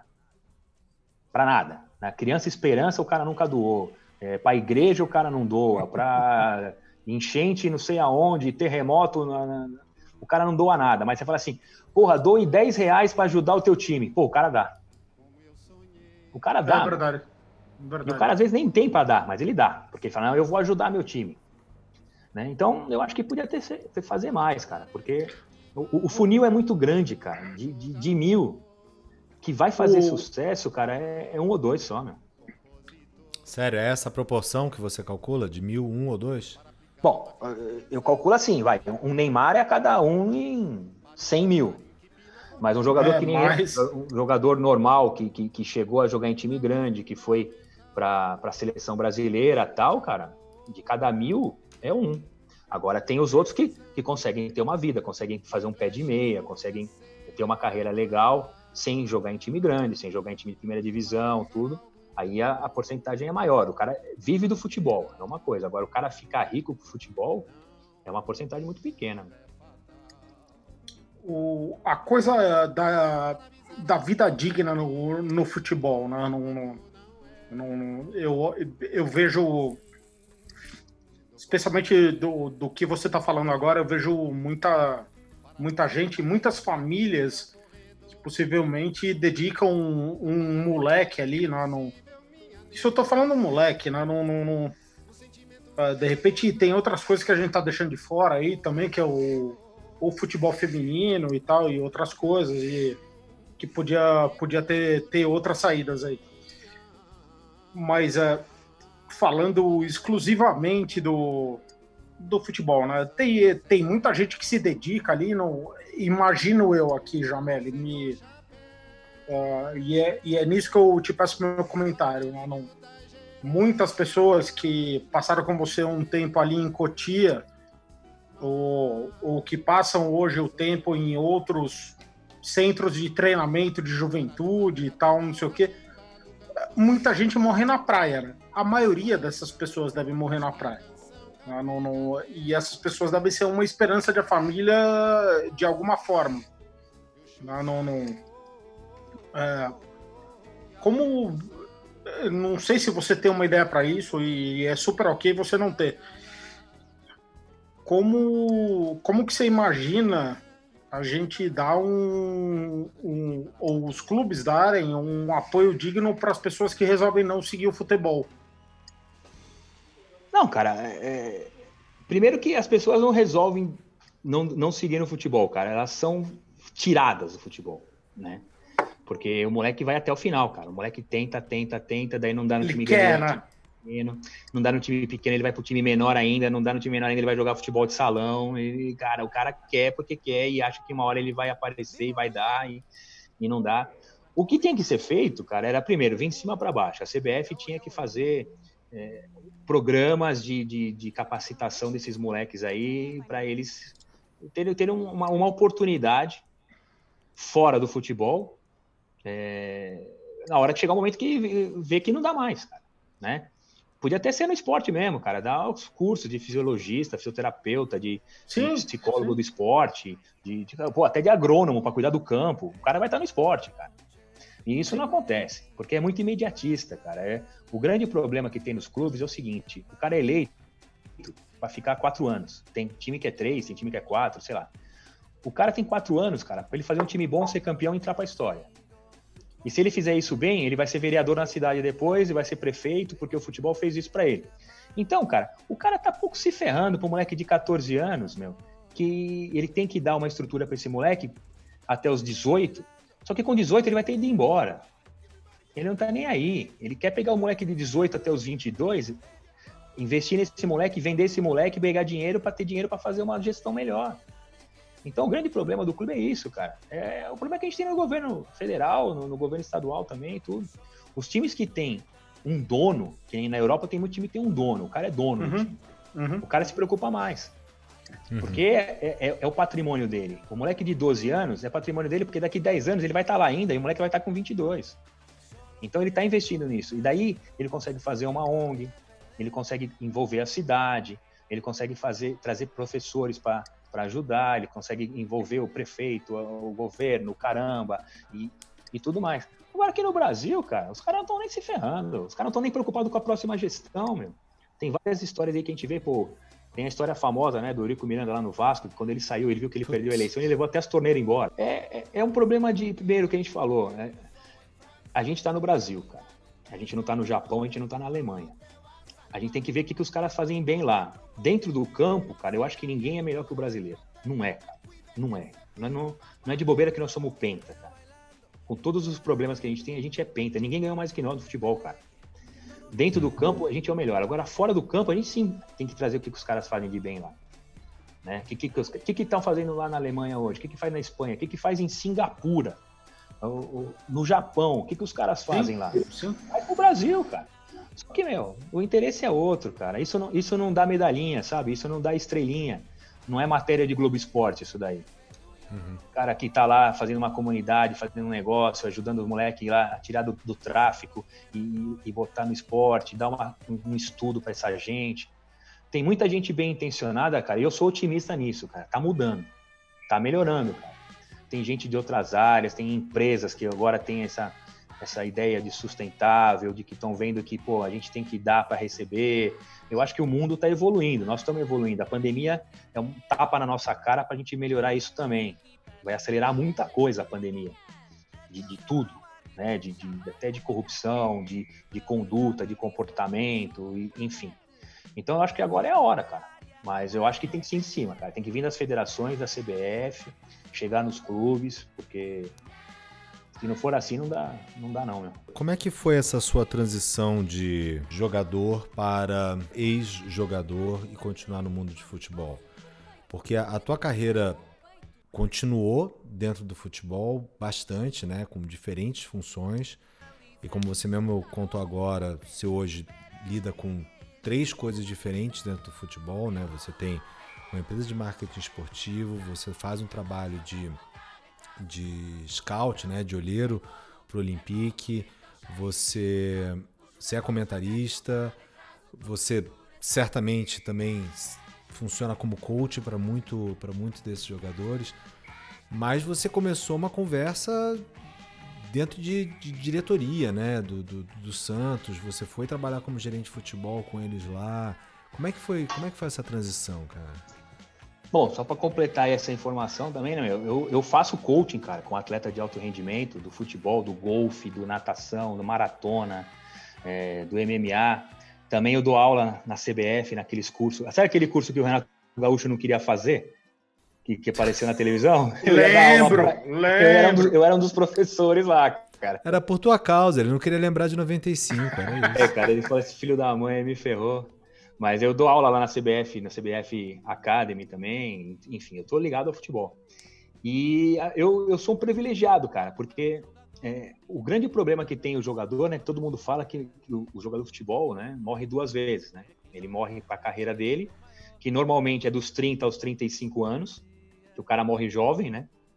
E ele vai ter que viver outros 30, 35 anos com uma outra profissão, que ele não se preparou, porque aquilo que a gente estava falando, o cara deixou de estudar para jogar bola. E não porque ele quis, porque ele tinha que concentrar, ele tinha que viajar. Eu mesmo, cara, eu, eu fiz, eu, eu prestei a FUVEST, né? Na época da Taça São Paulo. E eu passei na primeira fase. Daí a segunda fase coincidia num jogo da Taça São Paulo. Você acha que eu fui fazer a FUVEST ou se eu fui jogar? Eu nunca nem apareci na segunda fase da FUVEST, cara, porque eu tinha jogo do São Paulo na Taça São Paulo. Então, eu é, eu tive a, a, a, a, sorte também, né, e a capacidade também de me preparar, porque eu acabei minha carreira com 33 anos no Barueri, por causa do joelho, meu, machuquei o joelho, não dava mais, tive que operar o joelho e tal. Só que eu joguei o último jogo do Paulistão pelo Barueri como jogador no domingo, e na segunda-feira eu já comecei a trabalhar no, no Barueri como diretor de futebol eu já tinha um acordo já com o presidente, já tinha feito faculdade de gestão esportiva, já tinha feito um monte de curso, um monte de, de preparação. E o presidente falou: Cara, eu quero que você continue comigo aqui, mas não como jogador, porque como jogador não dava mais. E eu não queria também mais, porque, pô, eu não tinha. Me doía tudo para treinar, cara. Me, puta, era um sacrifício. Treinar já era um sacrifício, imagina jogar. Então, pô, eu, eu não tive esse, esse período aí de, de incerteza, né? Porque a grande incerteza que tem é que o cara não sabe se ele vai parar, ele vai ser jogador, é, desculpa, vai ser treinador, ou ele vai ser preparador físico, ou ele vai ser, vai ser empresário, ou ele vai abrir uma escolinha de futebol. Então, cara, o cara fica esse tempo aí meio perdidão. Eu não, cara. Eu no domingo levei minhas coisas embora no domingo, chuteira, caneleira, peguei um saco com minhas coisas, levei embora. E na segunda-feira eu voltei pro mesmo time como, como diretor, cara. Só mudei de sala. Em vez de ir pro vestiário, eu fui pra sala da diretoria. E daí foi indo, né? Depois do, Barueri eu fui pro Curitiba, daí fiquei dois anos no Coxa, depois do trabalho que eu fiz no Coxa, me chamaram para trabalhar no Santos, aí fiquei mais um ano e meio no Santos. E foi indo, cara. Mas é, aí é um outro lado que hoje, a molecada de hoje, como eu faço coaching para muito moleque mais novo, eles têm essa oportunidade de enxergar. Eu uhum. consegui enxergar, porque os caras mais velhos que eu falam, pô, Jamel, eu fiz merda, cara. Eu, quando tinha 27, 28 anos, em vez de começar a me preparar para parar, eu não, eu, que, eu queria jogar mais para fazer um contrato melhor. Eu não. E esses caras me aleitaram. Os caras sentiram. Cara fera, que nem o Toninho Cerezo me falou isso, Pintado me falou isso, Zete. Porque os caras já tinham passado por isso e os caras estavam sofrendo isso nessa época que. Ele falava, você se prepara, velho, se prepara. Vai fazer faculdade, cara, vai estudar. Mesmo se você não for fazer faculdade, nem estudar, não dá tempo, vai falar com pessoas seja curioso, vai, vai buscar alguma coisa que você possa fazer, porque às vezes o você se preparar não é só estudar e fazer faculdade, cara. Você se preparar é você começar a ver, porra, mas caralho, o que que, que, que esse diretor de futebol faz? Você como jogador, o que, que esse diretor de futebol faz? Vai conversar com o cara, meu. Pô, eu tô pensando em fazer isso. Você vai aprender. O que, que o cara que cuida da analista de desempenho faz? Uhum. Você, quando é jogador, cara, você, você, é muito egoísta. Você só pensa em você, só pensa em jogar melhor e fazer gol e ganhar. E... Mas às vezes você tem esse lado. E a molecada de hoje, cara, tem essa visão já.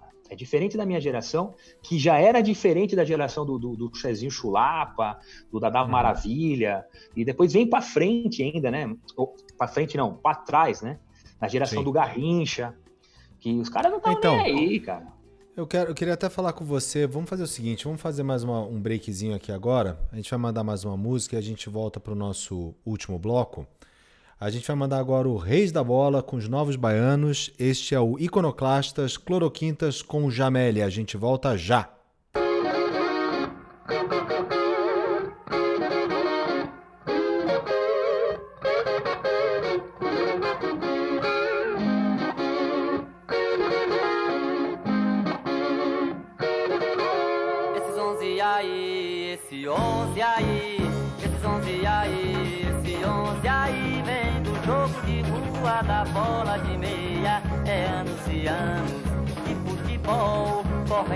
Veia. Sabe o que é? Fazer que vai por aqui, como a flecha passou. É o drible é o drible. Aí é pular pra se beijo, é todo mundo louco. É água, é água, é água, é água, é água de coco. É fé, caça, é crânio, é todo mundo louco. É é água, é água, é água, é água de coco. Brasil brincou, é bola no filó. Brasil brincou, é bola no filó. São Zé da bola, garantindo a alegria do seu povo.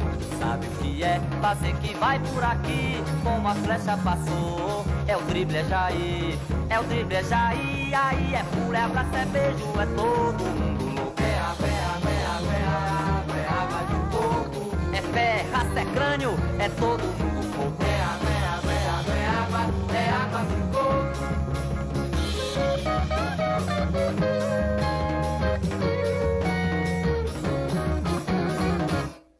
onze aí, esse onze aí, esses onze aí, esse onze aí vem do jogo de rua, da bola de meia, é anos e anos de futebol correndo na veia. Que é fazer que vai por aqui, como a flecha passou. É o drible, é Jair, é o drible, é Jair, aí é pulo, é abraço e beijo, é todo mundo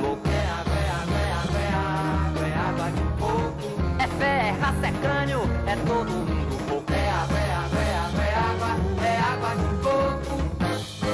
Brasil brincou, é bola no filó. Brasil brincou, é bola no filó. São Zé da bola, garantindo a alegria do seu povo. Sabe o que é? Fazer que vai por aqui, como a flecha passou. É o drible, é Jair, é o drible, é Jair. Aí é pulo, é abraço e beijo, é todo mundo é fé, raça, é crânio, é todo fogo. É água, é água, é água, é água, é água de fogo.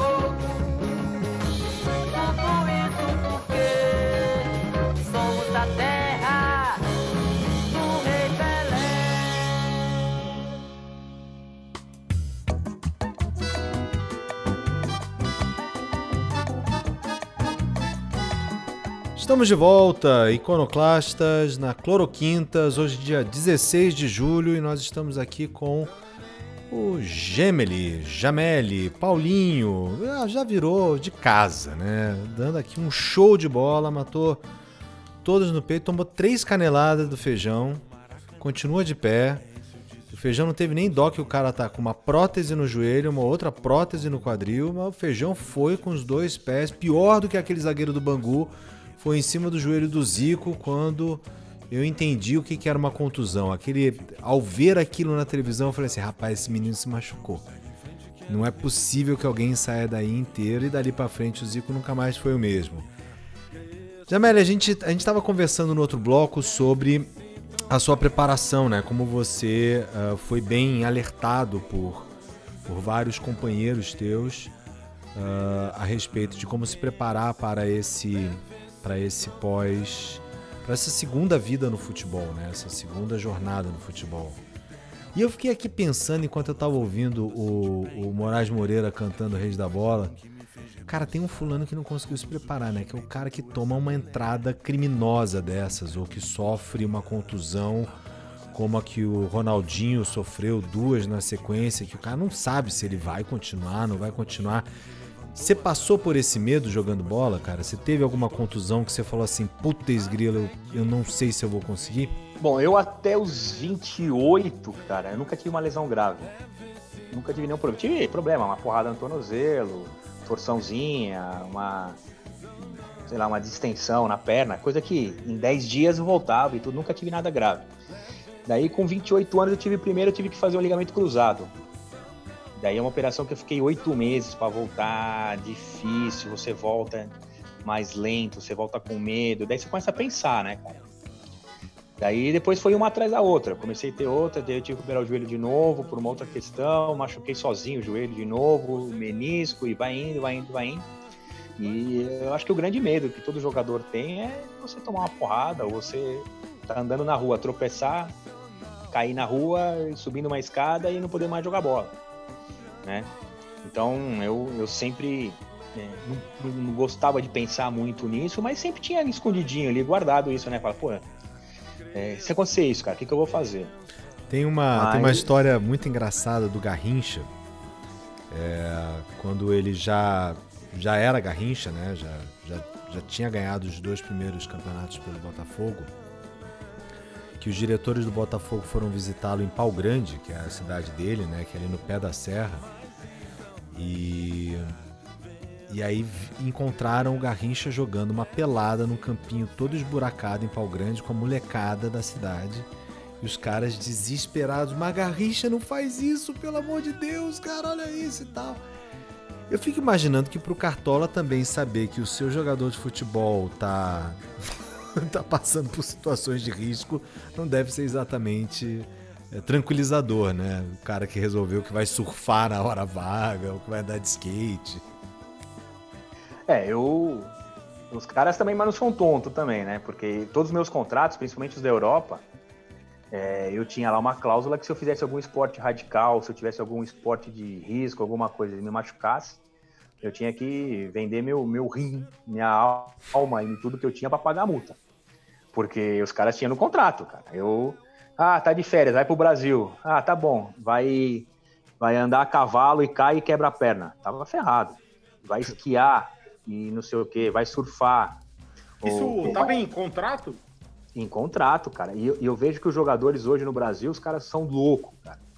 Porque você vê os caras de férias, os caras vão jogar amigos do Chitãozinho contra amigos do Chororó. É, e não sei o que e tal. Os caras vão jogar, meu. E se eles se machucarem ali, eles estão mortos, cara. Eles estão ferrados. Então eu vejo os caras jogando, meu. Pô, o Neymar vem pro Brasil, vai jogar pelada lá no Instituto Neymar. Hein? Pô, o Neymar, cara, um cara que custou 200 milhões de euros, o cara. Meu, com certeza ele tem um, no contrato uma multa de 500 milhões de euros se der uma merda com ele, ele ficar sem jogar numa brincadeira dessa, cara. Então, os caras são malucos, meu, são malucos, mas os, os, os cartola não, não, são, não são tontos nesse, nesse lado, não, cara. Eu, eu mesmo, quando eu fazia os contratos, eu, era, eu tava do outro lado da mesa, né? Eu passei a ser gerente de futebol, eu que fazia os contratos com, com os jogadores, cara.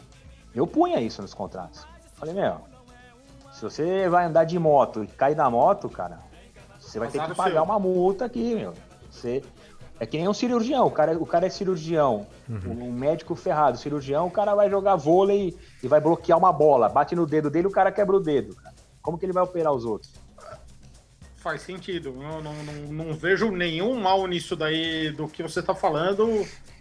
Até porque eu me imagino jogando bola com o Neymar, velho. E se eu jamais ia conseguir bloquear o Neymar, mas talvez, talvez, se eu desse um carrinho com as duas pernas abertas, eu parasse o cara, velho. E tal. Não, e outra, né, cara? É, eu, é que nem hoje, hoje dificilmente, cara, eu jogo bola. Eu, eu vou bater uma bolinha de vez em quando, quando é com os caras muito amigo meu, quando a gente tem o, é, tem o futebol dos blocos lá do Zé, de vez em quando eu vou jogar. Você é aí é maluco, beleza. cara, vai jogar no campeonato vou jogar com os caras. Não, mas porque eu conheço os caras. Mas sabe o que acontece muito, cara? Você vai jogar bola, que nem não, não na várzea. Tem muitos jogos da várzea, né? Que os caras jogam, levam a sério o negócio e tal. Os caras vão jogar, eu, eu já cheguei a jogar, e os caras vão jogar lá contra o Jameli. Uhum. Só que ele não quer saber que é o Jameli de 45 anos, que o Jameli tá com é que duas se foda. que o Jameli não sei o quê. Os caras querem dar uma caneta em mim, querem dar uma porrada. Pra depois no boteco tomando churrasco, falar, tá vendo esse Jamel Contar a aí? história. Jogou na seleção, ó, joga porra nenhuma, meu. Eu dei uma porrada nele, não sei o que e tal. Não, e é verdade, cara. Eu, eu cheguei a ver, uma vez a brigar com um cara, meu. Final de ano na praia, um joguinho na praia, cara. Réveillon, todo mundo mamado. O cara me deu uma caneta, e deu mesmo. O cara deu uma caneta, eu tomei uma caneta do cara, meu. Mas eu tava. Não sei quantas cervejas eu tinha, quantas caipirinhas eu tinha, e jogando bola na praia, descalço. Porra, o cara não ficou o final de semana do carnaval, do, do carnaval não, do Réveillon inteiro, cara. Aonde que ele encostava, eu via ele falando, é, o Jameli dá, deu uma caneta no Jameli. Ah, uma hora eu não aguentei, eu falei, pô, cara, larga ser tonto, meu, porra.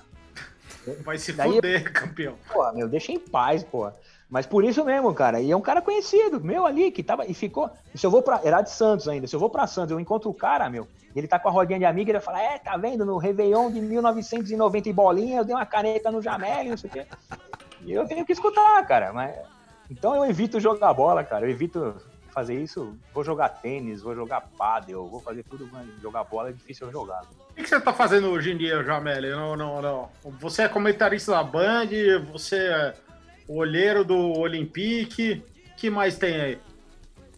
Então, dou aula lá na CBF, tenho a empresa de marketing esportivo, faço coaching com, com atleta de alto rendimento, é, sou meio que padrinho aí de uma instituição que a gente agora, por causa da pandemia, a gente está arrecadando cesta básica e está levando é, fralda para asilo e um- um- uns amigos que se Não, juntam, fala, gente fala mais da, da instituição. Fala mais. Não, não, não. não, não. chama Atender Sempre, cara. É de um, de um centro espírita que eu frequento e que a gente faz um trabalho social, social legal lá e tal.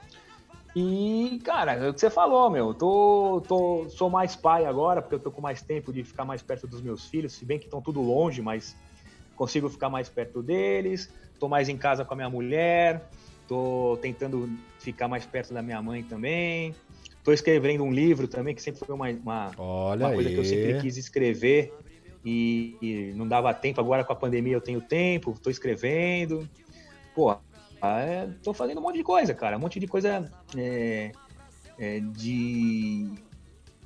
Que ficava sempre para depois, cara. E agora com esse tempo aqui na pandemia eu tô fazendo, mas espero voltar logo a fazer a rotina, cara, porque o futebol tá voltando, né, meu? Eu dependo do futebol, do esporte para trabalhar. Tudo que eu faço de uma maneira ou de outra tá relacionado com, com o com, com- o futebol, né, e com o esporte em geral, né, porque não é só futebol, a gente fala futebol porque o futebol é, é o futebol, mas Sim. o basquete parou, o Sim. vôlei parou, a gente faz, a gente trabalha com o pessoal do basquete da NBB também, os caras pararam, eu faço coaching com um cara que corre maratona, meu cara não corre maratona, o cara tinha uma maratona marcada, a gente estava trabalhando com o cara correr a maratona de Tóquio, meu, foi cancelada a maratona de Tóquio, Sim. o cara não, não tá treinando, tá treinando em casa, agora que vai abrir os parques, o cara começa a treinar. Então, tá todo mundo aí meio que é, tentando se, se reencontrar, né? Não só na parte financeira, porque também é um impacto grande na parte financeira, mas também na parte de, de, de ser útil, né, cara? De estar Sim. tá, tá, tá ativo e tá fazendo as coisas. Vocês aí também, vocês sentiram também, né? o- A parte de entretenimento, de música, afetou pra caramba também. Eu acho que é uma, é uma- são, são, é, são ramos, né? São, são bem parecidos, né, cara? Porque que nem a gente lá na empresa lá a gente vende espetáculo, né? A gente vende ingresso, a gente vendia para shows, a gente vendia para teatro, a gente vendia para cinema, para que nem agora, pô, a festa junina, quermesse agora no meio do ano, a gente era uma é, a gente ganhava uma grana, ganhava um fôlego pro resto do ano, porque, meu, imagina, uma quermesse em Mauá, que a gente fazia há muito tempo. Pô, tinha rodeio, tinha show da Daniela Mercury, tinha show da Ivete Sangalo, tinha show do, do DJ Mumuzinho, não sei o quê. Pô, era tudo 15 mil, 20 mil pessoas. E era 15 mil, 15, 20 mil ingressos que a gente vendia. Não tá Claro. tendo nada, né? Parou, então é, é complicado. Os caras não estão fazendo show, ninguém tá vendendo ingresso, o tiozinho do cachorro-quente que tinha Kombi lá na frente não tá vendendo cachorro-quente. Afetou todo mundo, né? Bom, vamos lá, Jamel, já estamos aqui com, com, com o nosso papo se estendendo para mais de uma hora e meia. E eu preciso primeiro agradecer imensamente. Eu não vou dar uma canelada que nem o Feijão te deu.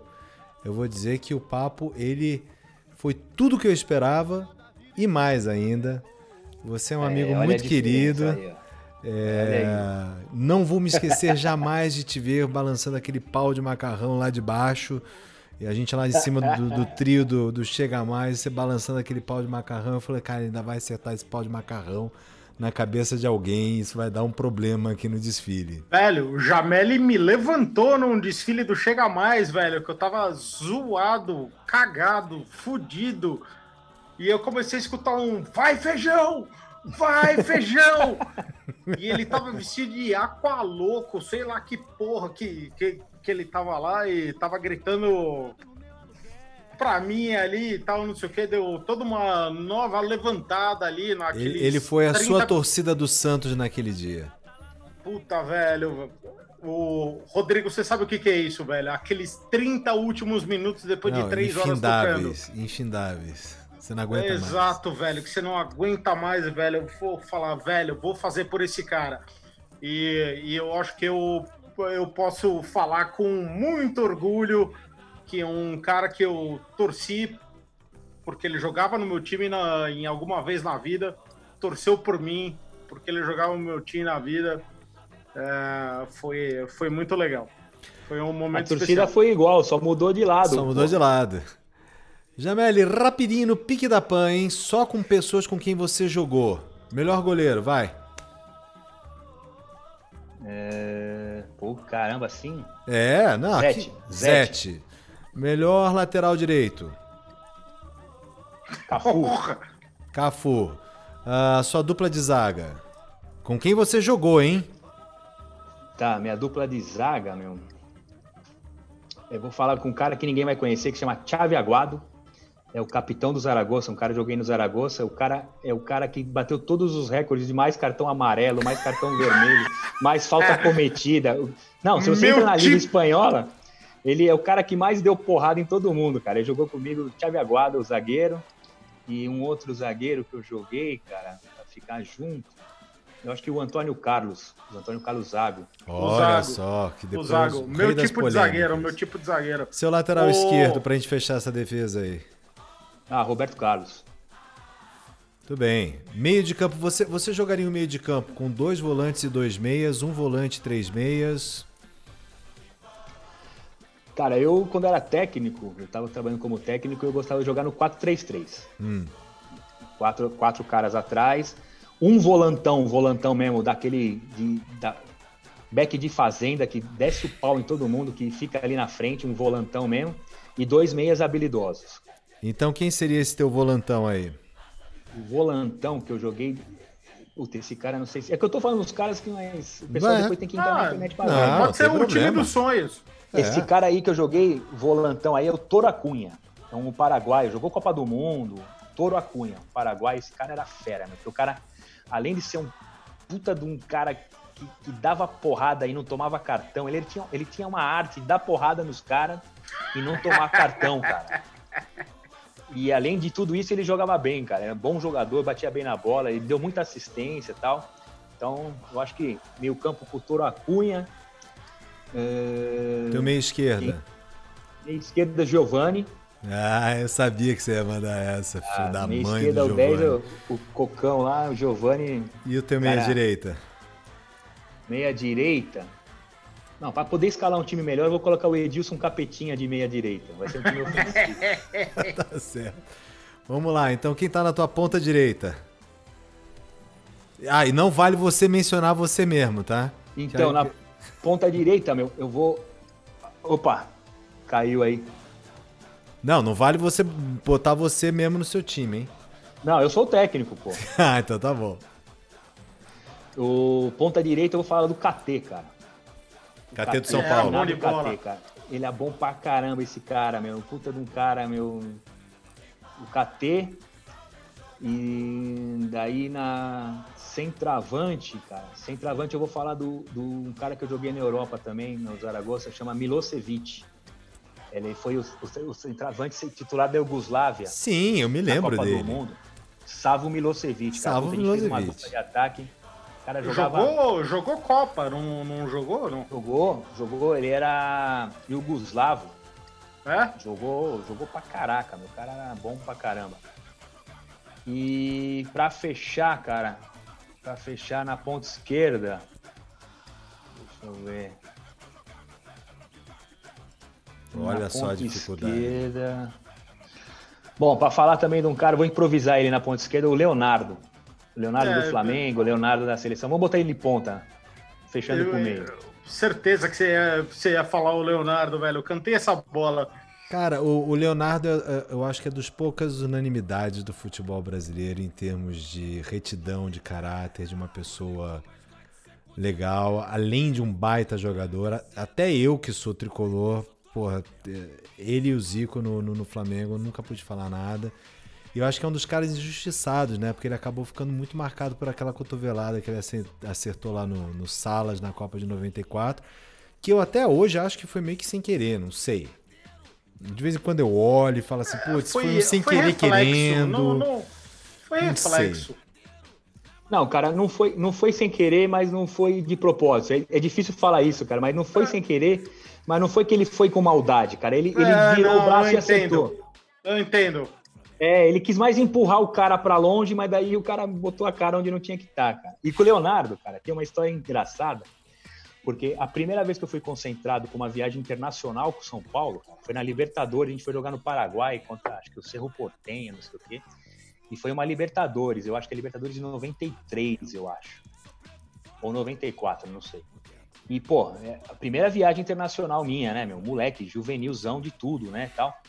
Daí, normalmente ficava em dupla nos quartos, né? Então, pô, você pega o avião, vai pro hotel, tá? Quando você chega no hotel, tem a lista, né? Eu falei, pô, eu vou ficar com o Rogério Ceni, eu vou ficar com o Juninho Paulista, eu vou ficar com, com- com o Doriva, que era a, a molecada, né? Que tava naquele time e tal. Porra, daí eu pego a lista, assim, dos quartos, meu, tá lá. Quarto, sei lá, 715. Leonardo e Jameli. Caraca, meu, eu vou concentrar com o Leonardo, velho. Vou estar no mesmo quarto que ele. E daí cheguei no quarto, né, meu? Primeiro que eu falei, pô, eu vou deixar ele na frente, né? Porque daí ele entra no quarto, abre o quarto, ele vai escolher a cama dele, ele vai ligar o ar-condicionado, vai ligar a televisão, ele vai fazer do jeito dele, eu vou chegar lá e vou, do jeito que tá, eu deixo, né? Não vou mudar nada, cara. Eu falei, pô, imagina, cara, eu entro no quarto primeiro, deito na cama da janela, o Leonardo entra e fala assim, pô, eu gosto da cama da janela. Daí eu ponho a televisão num filme e ele fala que quer assistir o jornal. Daí eu deixo o ar-condicionado gelado pra caraca, ele fala assim, puta, meu, eu não, não me dou bem com o ar-condicionado, eu tenho um problema, desliga o ar. Eu falei, porra, meu, tô com o Leonardo. Se é com um cara juvenil igual eu, beleza, eu mando o cara se ferrar e faço do meu jeito. Agora com o Leonardo não dá, né, meu? E, porra, e foi demais, cara, porque ele foi, pô, sensacional, cara. Ele falou, pô, fica à vontade, não sei o quê. E, pô, ele já era de seleção brasileira, já Sim. tinha ganho a Copa do Mundo, Sim. caramba. Eu acho que foi depois da Copa até isso aí, cara. Porra, e eu fiquei meio, falei, meu, como que eu vou fazer? Imagina se eu começo a roncar aqui no quarto com o Leonardo, cara. E o cara não joga bem amanhã, né? Porra, não Puta, consegui imagina, dormir, cara. velho. É, dormi Pô, mal. Dormi mal, Caralho, Jamel não parou de Vai roncar. vai lá pro Tino Marcos e fala, não, dormi mal, no, desculpa aí, não. É, o Jamel ficou roncando, acordou cinco vezes pra ir no banheiro, porra, acendeu a luz de madrugada. Jameli, última pergunta, velho. Golaço marcante que você fez, velho. Gol mais tesão que você teve. Não, não, não precisa ser no Brasil, pode ser em qualquer lugar, velho. Bom, cara, acho que de beleza, cara. De beleza teve um gol na- com a seleção no, no pré-olímpico da Argentina, Brasil e Peru. Eu fiz um gol de chaleira. Ah, tem, fez. até uma, tem até uma narração legal do Galvão Bueno. Fez mesmo. Ele, golaço.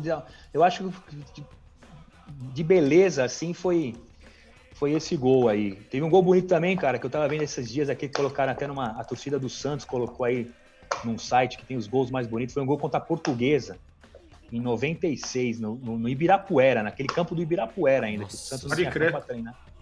Foi um golaço que eu driblei de chaleira, o zagueiro, e chutei a bola bateu na trave, então foi um gol bonito também. Acho que esse. Mas esse gol é pela importância também, ele tá na seleção, o Zagallo era o técnico, Brasil e Peru, pré-olímpico, pô, foi um gol de chaleira legal, um cruzamento do Beto ou do Sávio, eu acho. E eu fiz o gol. Eu não e sei, o eu revi, mais- eu revi assim, esse gol mas- esses dias, velho. Não, é um puta golaço, velho. Dá uma puta de uma puxadinha de chaleira, velho. E a caneta no ângulo. Teve um gol bonito também que eu fiz contra o Bayern de Munique também, pelo Zaragoza. Foi um jogo que teve um torneio lá na, na, na Espanha também. Contra o Bayern. É, é que você fala assim, pô, é contra o Bayern de Munique, né, cara? Não é contra o, o, o Banguzinho, né, cara? Então é um gol que marca, né, cara? Foi um gol de, de meia bicicleta. Opa. Tipo aquele que o Zico fez com a Nova Zelândia na Copa de 82, sabe? Aquele gol bem pode parecido. Crer, pode crer. É um gol bem parecido com aquele. É legal que agora, né, meu? Você a gente falava isso antes, meu, ninguém, ninguém via. Agora você fala, meu, os caras conseguem ver e conseguem comprovar. Não. É bom porque você consegue falar, né? Só que também tem o lado contrário, né? Teve ministro aí que falou coisa demais aí, colocou no currículo a mais, daí conferiu, ferrou, né? Os caras vão atrás, mas você não pode falar mentira, cara. Muito bem. Jameli, mais uma vez, muitíssimo, muitíssimo, muitíssimo obrigado pela sua participação. Foi uma, uma conversa deliciosa, cara. Cloroquintas abrilhantadas aqui pra gente falar de futebol. É, Jameli, muito obrigado pelo teu tempo com a gente aqui, cara. Puta honra ter você com, conosco. Não, beleza, cara. Eu que agradeço. Vocês sabem o carinho que eu tenho por vocês aí. Não só é, do, do, dos blocos, do Chega e de tudo mais, mas mais além disso tudo, pô me sinto honrado de ter levantado a tua moral com o pau de macarrão lá, gritando feijão no meio da galera. é uma cena que devia ser gravada isso daí, ter que fazer um DVD disso aí. Velho, tá gravada na minha mente, velho. Eu nunca vou me esquecer daquela merda, não. Por mais bêbado que eu tivesse naquele dia. Não, mas beleza. Um abraço e podem contar comigo aí, cara, pra vocês precisarem. Chamaremos. Muito bem, galera. Esse foi o Cloroquintas. Não se esqueçam que no sábado a gente tem o Tijuana Connection. Fiquem em casa, fiquem bem, fiquem saudáveis e a gente se encontra no sábado. Beijo, galera!